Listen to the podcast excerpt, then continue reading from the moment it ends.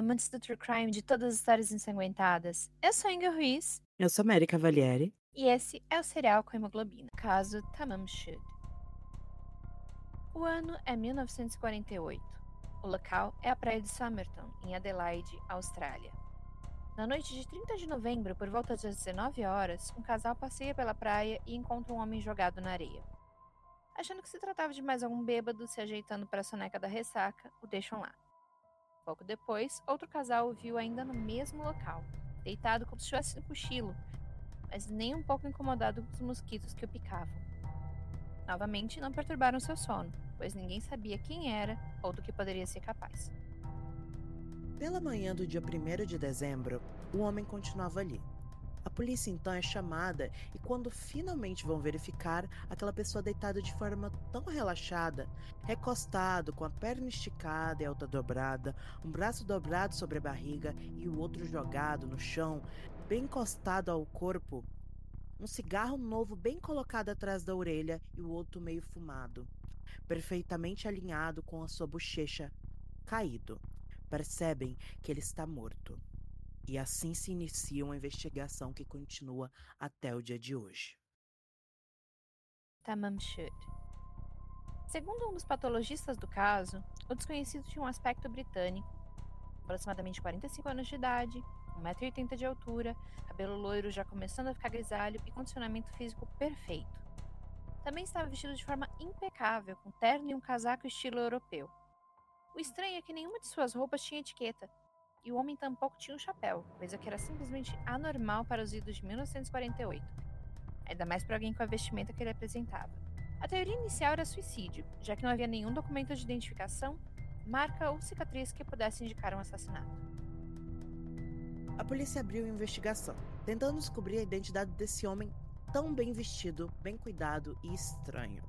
Mas tudo o que puderam encontrar em seus bolsos foi o pacote de cigarros Arm Club que estava cheia de cigarros da marca escocesa Kensitas, que estava mais caros que o pacote original. Um pente de alumínio, uma passagem de ônibus usada, vindo da cidade até o ponto próximo à praia, cerca de um quilômetro de onde foi encontrado. Meio pacote de chicletes de frutas e uma caixa de fósforos, além de um pedaço de papel rasgado de algum lugar que dizia apenas as palavras Tamanchut, cuja tradução em persa é está terminado. O que matou o homem misterioso?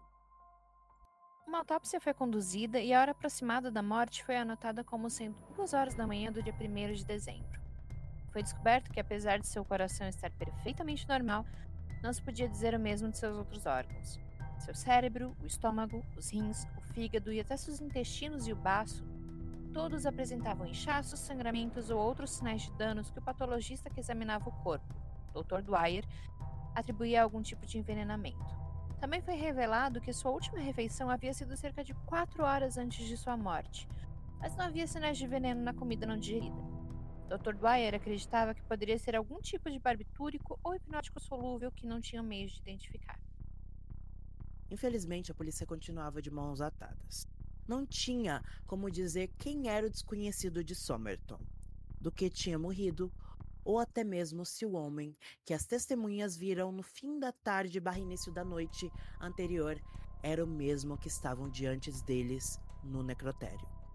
Já que nenhuma das testemunhas chegou a ver o rosto do suposto bêbado ou vítima, a Scotland Yard foi chamada para ajudar.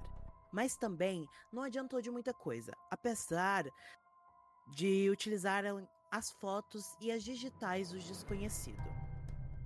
Era como se ninguém na face da Terra o conhecesse. Todos os esforços de identificação, tanto do homem quanto da razão de sua morte, foram infrutíferos. O segundo patologista, Sir John Burton Cleland, examinou o corpo novamente e descobriu novos detalhes. Seus sapatos estavam limpos e recém-lustrados, algo muito estranho para um homem que passou o dia inteiro andando. Também não se notava nenhum sinal de vômito ou convulsões, que seriam um sinal do tal envenenamento. Na forma como ele foi encontrado, o que os levava a crer que alguém havia levado o corpo para a praia depois da morte dele, que levava ainda mais para o lado do assassinato do que do suicídio. Foram feitos vários estudos, e um professor de fisiologia e farmacologia da Universidade de Adelaide, professor Andrew K. Stanton Riggs, testemunhou a respeito de um grupo de drogas que era extremamente tóxico em uma dose oral pequena o suficiente para tornar difícil, se não impossível, a tarefa de identificá-la. Os nomes das ditas drogas não foram divulgados a público até os anos 80, quando se descobriu que o professor se referia a digitalis e a quebaína, dois glicosídeos que, graças à linha de tempo de 7 horas entre a última vez supostamente o viram se mexer e a hora da morte estimada, poderia ter sido administradas em uma dose alta, causando uma morte lenta e ainda assim ser impossível de detectar. Mas tudo não passaram de suposições, e até hoje não existe nenhuma prova concreta de que essas drogas têm algo a ver com o ocorrido.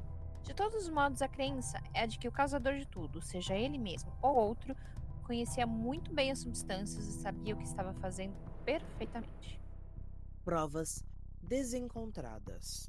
Em 14 de janeiro de 1949, foi descoberta uma maleta marrom com a etiqueta arrancada na estação de trem de Adelaide. Alguém tinha guardado a mala em um armário ali no dia 30 de novembro do ano anterior, um pouco depois das 11 da manhã. Ali dentro havia um roupão de banho, quatro cuecas, um par de pantufas, lâminas de barbear, pijamas e uma calça marrom claro com areia na barra. Um pincel de estêncil, coisas normais de se ter ao viajar. Mas junto também se encontravam itens bastante bizarros, como a faca de cozinha que foi modificada até virar um instrumento de corte pequeno e afiado, uma chave de fenda de eletricista e uma tesoura muito específica. A tal tesoura era idêntica às usadas em navios mercantes. Também encontrara um carretel de tinta laranja que não era da região. Era um tipo incomum de linha importada que por acaso era igualzinha à utilizada para costurar o bolso das calças que o morto estava usando quando encontrado. Tudo que podia servir de identificação nas roupas foi arrancado, exceto uma etiqueta que dizia T. Kane, ou apenas Kane, uma gravata, um saco de lavanderia e uma camiseta. Estranhamente, eram as únicas etiquetas que estragariam a roupa se alguém tentasse tirar. A polícia acreditava, no entanto, que foram deixadas ali justamente para saber que esse não era o nome do seu dono. A polícia também encontrou marcas de lavagem a seco, que viriam a investigar em todo o mundo. Mesmo sabendo que provavelmente não daria em nada, a polícia rastreou o nome e chegou a um marinheiro local, Tom Kane. Quando não o encontraram, pediram aos seus colegas que fossem reconhecer o corpo. Por sorte para eles, aquele não era seu amigo. Também negaram que os objetos da maleta fossem seus. As marcas de lavagem a seco tampouco deram em nada, e a polícia continuava na estaca zero. Na verdade, estavam em 0,5, já que na mala também tinha um casaco com um tipo de ajuste que só podia ser feito no corpo do dono, o que significava que a pessoa tinha comprado e mandado arrumar. Mas esse tipo de conserto específico era feito apenas nos Estados Unidos e não tinha sido importada, o que só podia dizer que ele tinha ido lá ou comprado de alguém que tinha o mesmo tipo físico e tinha vindo de lá. Apesar de muita investigação e da chuva de possíveis nomes, nada foi realmente concluído. Investigações contemporâneas indicam que a mala estava ali porque o homem chegou na cidade pela manhã, comprou um ticket e foi tomar um banho. Mas acontece que os banheiros da estação estavam fechados. Então ele teve que andar até um banheiro público e acabou se atrasando para o trem que deveria subir e por isso colocou a mala no armário e acabou chegando na cidade de ônibus. Outra prova que chegou às mãos da polícia foi o livro de onde o papel do bolso do desconhecido tinha sido arrancado. Depois de encontrarem essa prova em um compartimento secreto disfarçado de bolso na calça do homem, a polícia começou uma busca incessante pelo que significava e de onde tinha vindo. Graças aos oficiais da biblioteca pública da região, descobriram que eram as palavras finais de um livro de poesia persa, que indicava o seu final. Em uma tradução bem livre, o poema anterior a essas palavras dizia: E quando você mesmo, com pés brilhantes, passar, por entre os convidados de honra espalhados pela grama, compartilhando sua alegre mensagem, alcançar o local onde espalhei a minha, vire um copo vazio. O livro inteiro era cheio de poesia sobre morte, sobre seguir adiante, sobre o passar do tempo e tudo mais. E isso mais uma vez fez a polícia pensar em suicídio, apesar de não ter nada que sustentasse essa teoria. Depois de muita busca e de divulgar as possíveis condições em que o livro se encontrava, um homem cuja identidade a polícia manteve em segredo. Apareceu com um exemplar onde faltava exatamente as palavras finais. O comprovado que aquele livro era o que procuravam e tinha sido encontrado dentro do carro dessa testemunha depois de ter estacionado próximo à praia cerca de uma ou duas semanas antes do crime. Nas costas do livro encontravam anotações, que analisaram com luz ultravioleta e que parecia uma espécie de código formado por letras. Mas essa foi uma coisa que terminou em nada, porque era impossível descobrir o que significavam. Havia também um número de telefone que pertencia a uma enfermeira, que teve uma cópia até poucos anos antes, que deu este livro a um tenente do exército que na época encontrava-se em serviço. A mulher disse que ainda passava a guerra e ela casou com uma outra pessoa que chegou a receber cartas do tal tenente, mas avisou que era uma mulher casada e cortou o assunto. Quando mostravam um busto do gesso com representações do morto, ela não foi capaz de identificá-lo, mas mesmo assim a polícia achou que realmente se tratava do tenente Boxall. Até que ele foi encontrado vivo em posse de sua cópia do Hobayat, que ainda tinha a última página intacta. A identidade da mulher também foi mantida em segredo, embora houvesse uma assinatura no livro que dizia Jesty. Pesquisadores contemporâneos tentaram descobrir quem Justin era e onde estava, e aparentemente ela faleceu em 2007. Seu nome completo, que poderia ser muito útil na descoberta do código, ainda não é conhecido. No meio de tantos mistérios, a polícia acabou por encerrar o caso, enterrando o homem no ano de 1949. Tanto o Exército da Salvação quanto a Associação Australiana se uniram para pagar os gastos do sepultamento, para que não fosse enterrado como indigente. No entretanto, sua lápide dizia apenas: Aqui jaz um homem desconhecido que foi encontrado na praia de Somerton e a data de sua defunção. Não feliz? No ano de 2009, o professor da Universidade de Adelaide, Derek Abbott, decidiu que queria resolver o caso do homem de Somerton. Ele desconfiava que tinha o contato da neta do homem desconhecido e precisava fazer testes. Enquanto os estudos eram conduzidos, o professor e a suposta parente Rachel Egan se aproximaram mais do que esperavam e hoje são um feliz casal, pai de três filhos. Em 2021, pedidos para uma exumação foram feitos com base na possibilidade de descobrir ao menos a sua identidade. Porém, apesar de o corpo estar em condições razoáveis, o DNA tinha sido muito danificado pelo embalsamamento de 1949. Em 26 de julho do ano seguinte, a genealogista Colin M.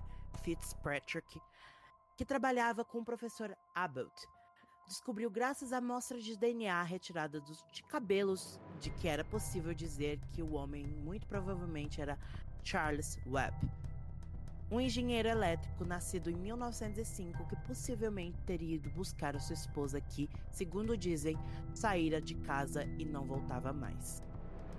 Tendo seu paradeiro rastreado até Adelaide. Ainda não se sabe a causa de sua morte ou por que ele estava naquela praia, naquela posição e também nunca se saiba, o que torna isso o maior mistério não resolvido da Austrália. A gente vai para as considerações finais, né? O que, que por que será que esse cara estava nessa posição? Justamente nessa posição. Será que. Porque existe essa coisa de que talvez ele tenha sido colocado lá depois. Tem gente que acredita que ele, aquele movimento que o casal viu, né, às sete horas da noite anterior, que viram ele se ajeitando, que era os últimos suspiros dele, que ele tava meio que estribuchando ali. Uma convulsão. Uhum. Exato. Outros disseram que não, que ele morreu em outro lugar porque não tinha vômito, não tinha nenhum sinal de nada. Então ele morreu e foi colocado lá. Se ele morreu e foi colocado lá, por que exatamente essa posição tão estranha? Porque parecia que ele tava lá deitadão, assim, tão tranquilo, tirando soninho. Eu não acho que ele morreu e foi encontrado lá, sabe por quê? Hum. Porque hum. ia ter traços. Se ele morreu antes, não ia ter roxo, porque não, não tem circulação sanguínea, então não tem, não vai ter o roxo, né? Mas eles iam ter que quebrar o osso por causa da rigidez pós-mortem. Que te, o corpo, depois de algumas horas, ele fica duro. Pode ser que eles mataram assim, já na mesma hora e levou, mas isso é muito improvável, né? Porque assim, até ele morrer, e se for aqueles remédios que eles falam, aquelas substâncias, seria uma morte mais lenta, como já diz mesmo. Então, eles provavelmente, eles, se ele foi colocado ali, eles pegaram, tiveram que trocar a posição, ou ele poderia ter morrido daquela forma em outro local. É outra teoria, né? Também. Que que eu vi isso também, eles consideram muito que ele era um espião de outro país, porque Verdade. 1949, pós-guerra, muito ali, tinha muito início de Guerra Fria, Guerra Fria, União Soviética e Estados Unidos contrastando toda hora, batendo um de frente com o outro, poderia ser sim um espião. E a própria Austrália ali ter matado ele, mas não, é uma suposição, né, gente? Não, não Sim, se uma sabe. suposição. Não pode, eu não vou falar que era um espião, porque eu não vou, eu não sei, eu não tava lá, eu não fiz investigação, eu não era ele, eu não, não, não, era, não era nem nascido nessa época. Então, mas o que eu acho? Eu acho que sim, ele era um espião, tá, gente? E meio que foi uma queima de arquivo ali, deu uma queimazã, deu uma queimada ali, a Austrália pegou o próprio governo, porque tem coisas, tipo isso, eles não iam avisar a polícia, gente. Eles não iam. Então, o sistema a investigar, o sistema de inteligência ali da Austrália já deu uma camuflada, já deu uma queimada ali no arquivo, já deu uma, né? Tchau, moço. E matou ele. Descobriram que ele era. Mas isso é o que eu acho, tá? Ai, mas ele era engenheiro. Gente, teve um, tem espião aí que ele, ele é associado, na, ele é colocado na sociedade como médico, qualquer coisa, e Bianca era atriz. ele vai, ele exerce a função dele por an- durante anos, anos a fio, e e ninguém sabe até e vai mandando informação. Não é porque ele é espião que ele não tinha uma outra função, ele não tinha uma profissão antes. Bianca foi atriz e, né, realmente tem muita coisa. Mas agora eu venho com uma outra teoria mais descabelada ainda. E se confundiram ele com o espião? Pode ser, pode Se ser acharam que também. ele era o espião, mas na verdade ele era só esse Carl Webb, um engenheiro elétrico que foi atrás da esposa, mas tipo, tudo indicava que era ele. E aí quando, fiz- quando perceberam a merda que tinham feito, tentaram fingir que não tinha acontecido nada e vão largar ele ali e acabou. E essa enfermeira, eu acho que essa enfermeira sabia de alguma coisa. Pois é, porque foi Mas muito ela já estranho morreu. Ela simplesmente Então, pedir pra polícia não divulgar quem ela era, porque, ah, não, eu já sou casada com outra pessoa. Tudo bem que tinha toda a questão da lei, da, da moral e dos bons costumes, mas qual o problema de ela dizer, olha, quando eu era jovem eu gostava de um cara, eu entreguei o meu, eu entreguei um livro pra ele, e é isso. Eu casei com outra pessoa porque ele foi embora e eu não o vi mais, eu casei com outra pessoa e eu já sou feliz. Mas o livro é esse e, tipo, pode ser que seja ele. Mas não, ela insistiu pra polícia que não contasse o nome dela, que não envolvesse ela de jeito nenhum, que não dissesse que ela tinha alguma coisa a ver com esse livro, com não sei o quê. Eu achei muito suspeito isso. eu também. Eu acho assim. E por que o Que- telefone dela estaria no livro também? Tem essa. Se ela não É. tivesse nada a ver com isso. E por que, que o ela não trocou o telefone depois de tantos desses anos, né? Porque É, provavelmente um de telefone três, fixo, né? anos, não sei. É que naquela época o telefone fixo era bem caro, né? E tinha, tipo, tinha passado, sei lá, uns três anos, de- porque acho que foi em 1945 que ela deu esse livro pro cara. Mas se não for, se ela e esse tal tenente não tem nada a ver com isso, por que o livro, idêntico ao que ela tinha dado pra ele, com o telefone dela na parte de trás, apareceria envolvendo esse determinado cara que, né, do caso do. É tudo muito bizarro, tudo muito esquisito. É tudo muito nublado, né? Você não sabe, é, não vai muito. Você começa a ter alguma coisa e não vai pra lugar nenhum. Começa outra coisa e não vai pra outro lugar. E isso do- deles não decif- decifrarem o código. Gente, eles poderiam se. E, E é a outra outra coisa coisa que eu acho deixa bem. estranho, porque é um código só. dela Nunca é um código cheio de letras.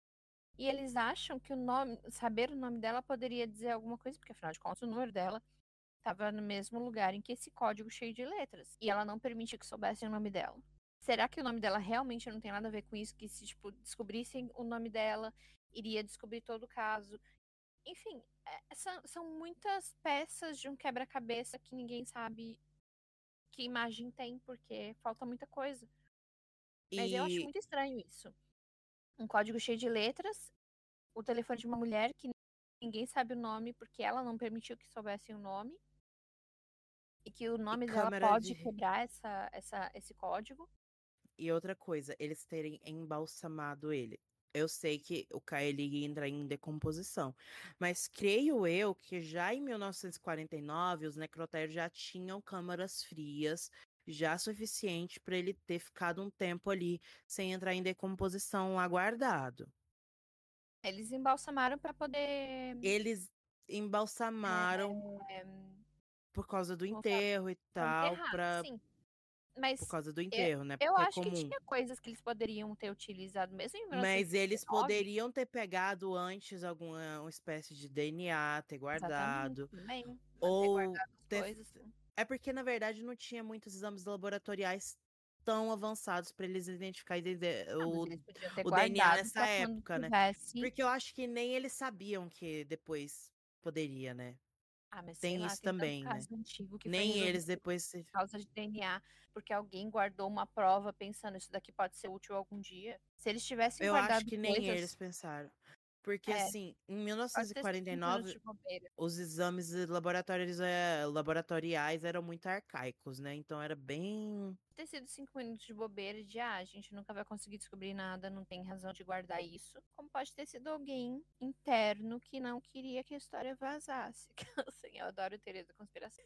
É, a gente já criou várias teorias aqui, entendeu? Eu acho. que, que eu achei muito estranha também é que ele tava com sapatos brilhantes, recém-polidos e tudo mais. Ou seja, alguém mexeu no sapato dele, né? Porque se o cara andou por um quilômetro do ponto de ônibus até ali onde ele morreu, o sapato ia estar cheio de areia, ia estar sujo, ia estar cuidado. E não tava, tava limpinho e recém-polido. E coincidentemente, o poema antes da página que estava no bolso dele falava justamente quando você com seus pés brilhantes passar por entre os convidados de honra espalhados e tal. Pô, quando você tiver com seus pés brilhantes e o cara tava com o pé recém-polido, né, o sapato recém-polido, ou seja, tava brilhando de tão limpo. Eu não sei, eu acho que tem alguma mensagem escondida nisso aí que ninguém, ninguém encontrou ainda. Porque é muito bizarro que tenha um livro com um poema dizendo uma coisa assim, falando sobre morte, falando sobre é, é, enfim, inúmeras coisas relacionadas à morte e a, a, a uma mensagem ser passada. E justamente o poema anterior, as palavras que estavam no bolso dele falar de pés brilhantes e o sapato dele tá brilhando. E Pois é porque eles também eles estão esperando o exame de DNA até hoje, né? Eles têm tá num processo aí porque teoricamente o cara lá, o professor, É. casou com uma neta dele. Em 2022, Neta descobriram que a moça não era neta dele, que ele talvez seja esse esse Carl Webb. Mas pode ser também que eles tenham dito, Mas- olha, ele é um Carl Webb só porque eles queriam encerrar logo o caso, a gente descobriu e acabou. A gente não sabe. Mas é, mas assim, é, é, mas eles estavam esperando o exame de DNA. Terminaram esse exame de DNA, terminaram porque assim 2022, descobriram, mas não falaram como. Então, que em 2022 Mas genealogista ela não pega DNA, né? Ela pega a Não, árvore ela estava genealógica trabalhando de alguma junto com o Abbott. Ela estava trabalhando junto com o Abbott, ele estava fazendo os testes de DNA e ela estava fazendo a genealogia. E descobriram uma possível ligação e fizeram o teste e deu positivo, assim, um, um grande chance. Mas não é 100% porque o DNA não está tão bem conservado assim. Mas é o mais provável que tenha sido esse, que ele tenha sido esse Carl Webb. Mas é aí que eu falo. Pode ser também que eles só tenham inventado uma pessoa aleatória para dizer, olha, essa pessoa só para encerrar o caso. Supostamente. Pode, um bode expiatório. Supostamente. Supostamente, porque. Supostamente, lembrando que tudo aqui que a gente tá falando é suposto, não tem As evidência. nossas Se tem, é muito pouca.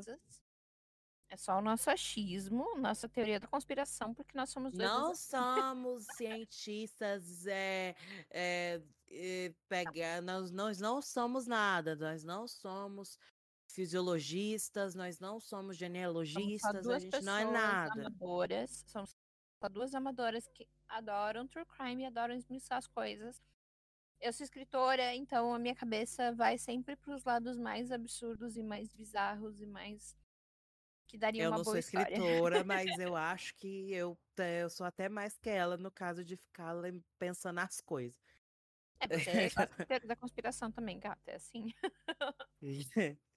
Mas Lembrando, nada comprovado. Ah, eu gosto de teoria das conspiração, tá, gente? Coisa que, sim, não é terra plana, não, tá? Pelo amor de Deus. Não, não, não, pelo amor de Deus, não.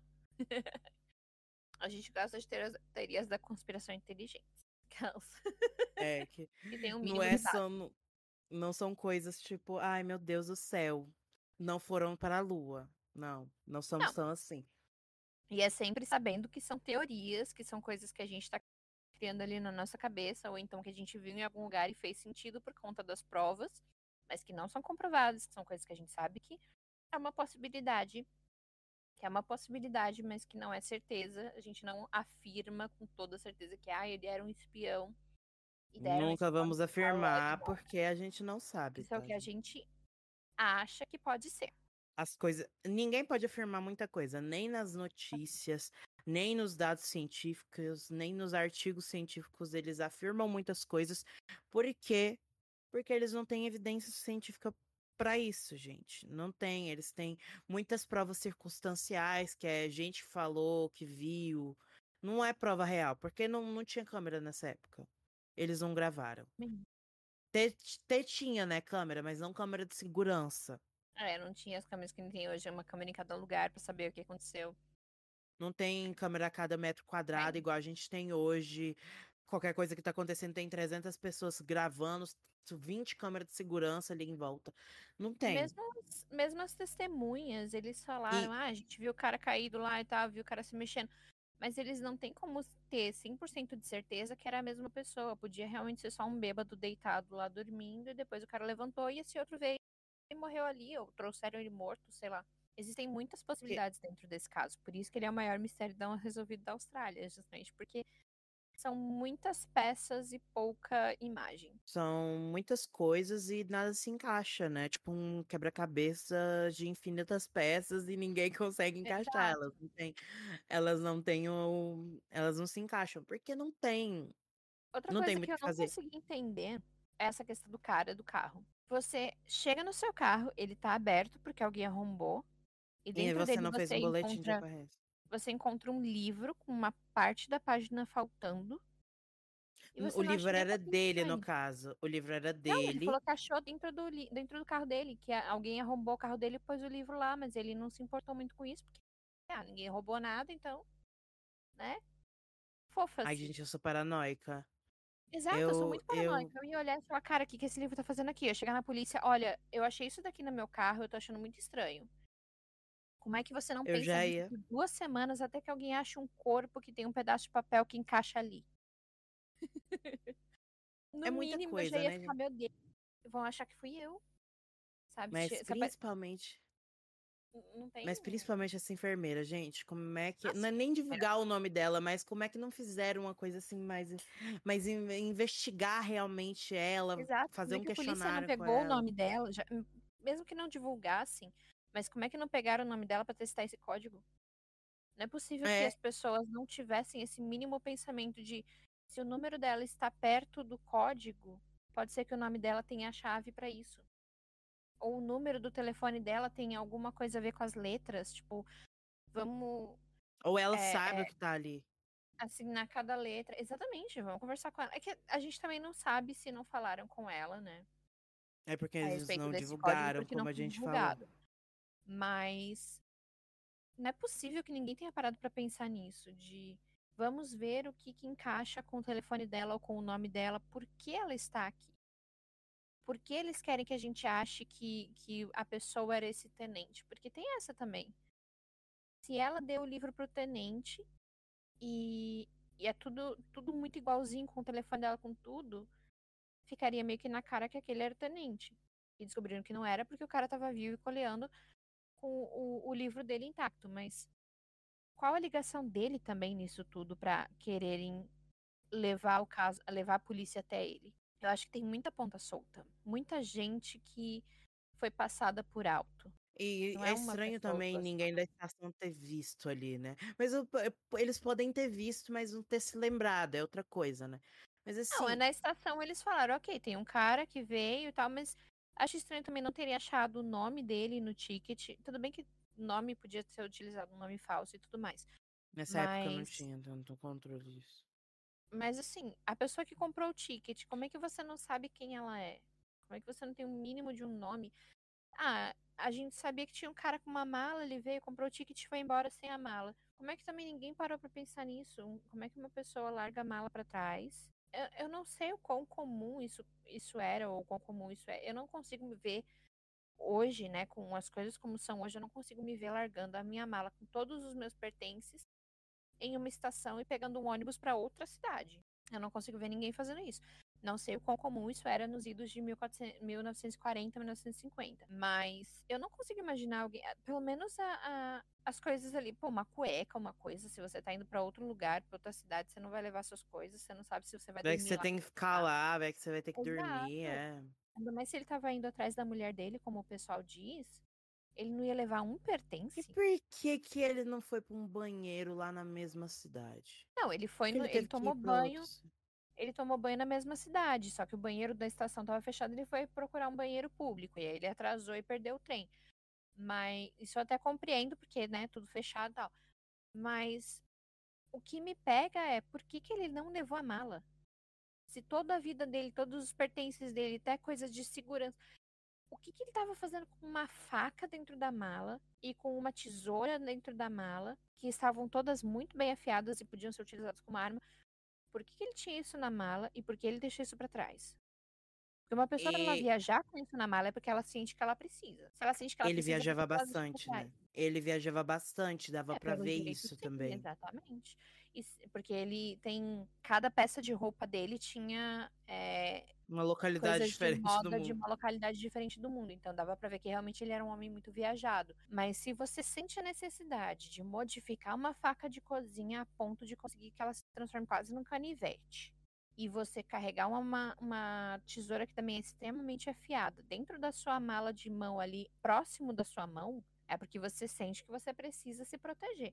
Se você sente que você precisa se proteger, por que, que você vai deixar isso pra trás e enfrentar uma viagem de sabe Deus quantas horas? Uhum. E, e eu, não, eu não sei, não faz sentido pra mim que ele largasse a mala dele pra trás. Não Ou faz o pelo menos ser pegado, assim, se ele tivesse uma mala maior e outra menor, mas não, tipo, uma mala de mão, uma maletinha de mão, Exato. tipo, A menos que alguém tenha pego ele lá.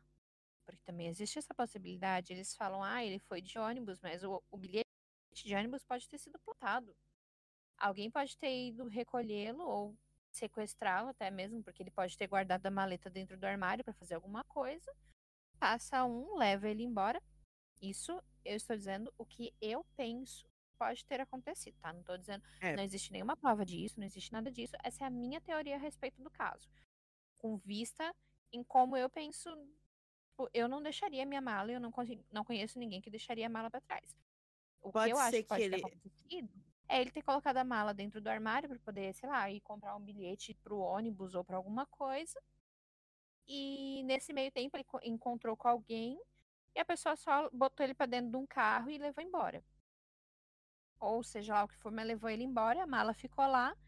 Depois usou o ticket de ônibus, ou arrumou um ticket usado e tacou no bolso dele para ninguém desconfiar do fato de ele ter saído de uma cidade para outra e como é que ele chegou lá. Ah, ele chegou aqui de ônibus. Tá aqui o bilhete.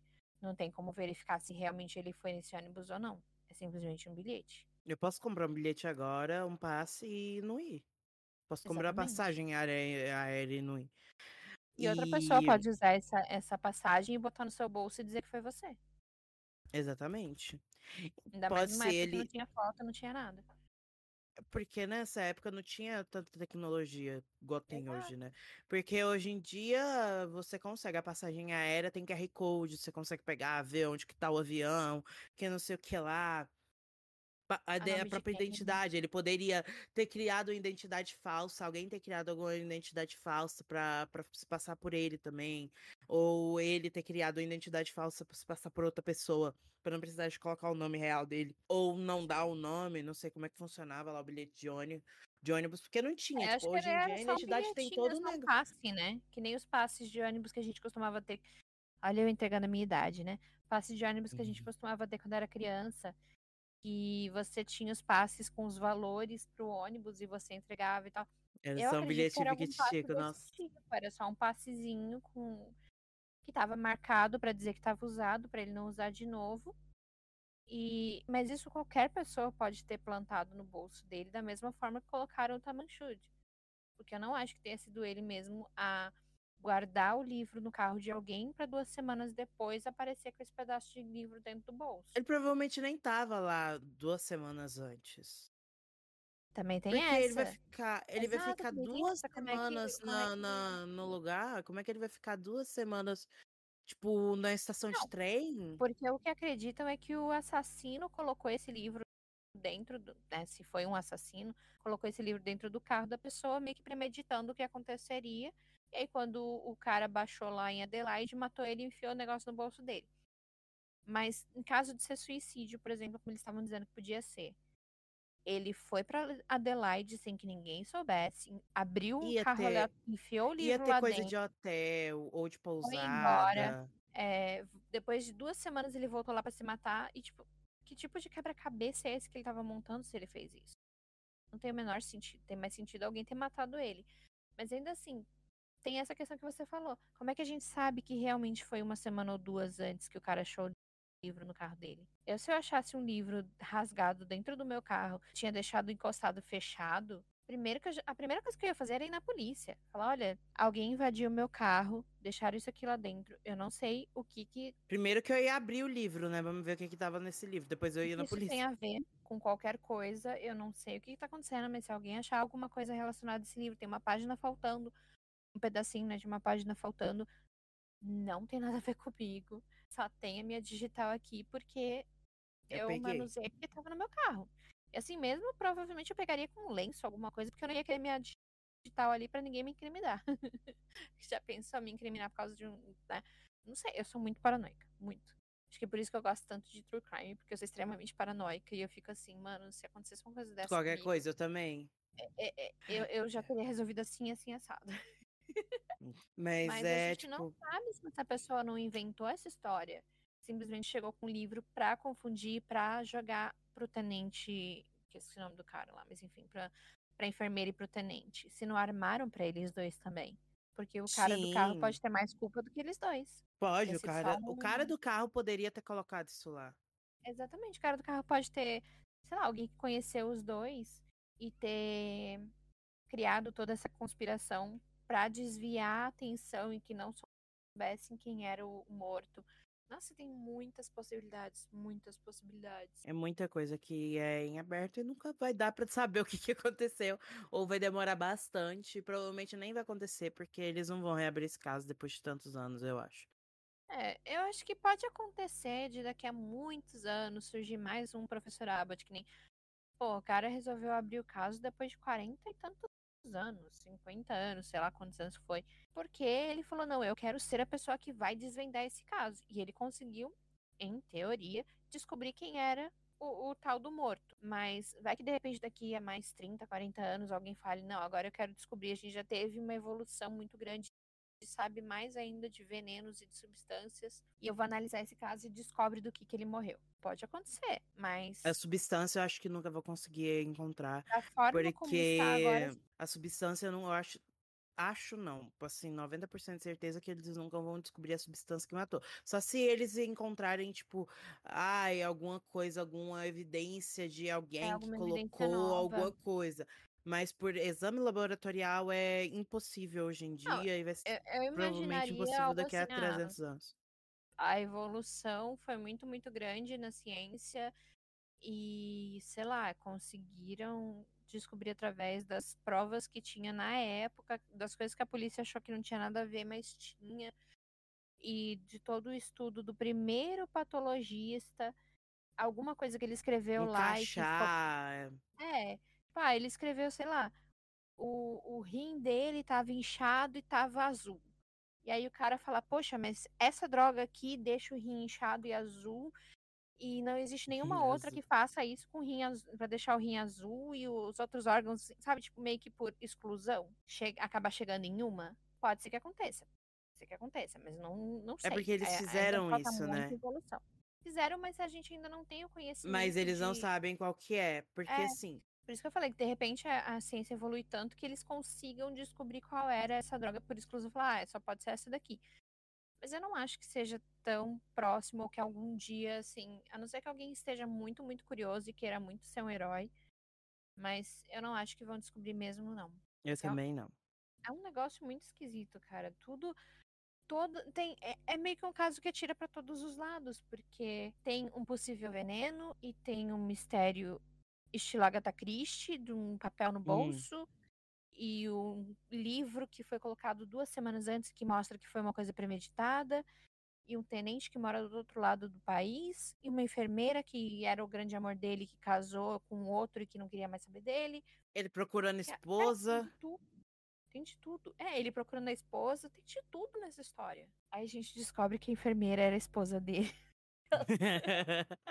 e, ela, e na verdade o marido dela era o homem que eles matou, não tava nada a ver. Tipo, é. e... e é sobre. conspiração com Angel e Mary. Cereal com, cereal com, com conspiração. Será com paranoias, é, paranoias Cereal conspiratoriais. E é sobre, gente. Beijinho pra todo mundo. Um grande beijo. Até a próxima história. Tchau.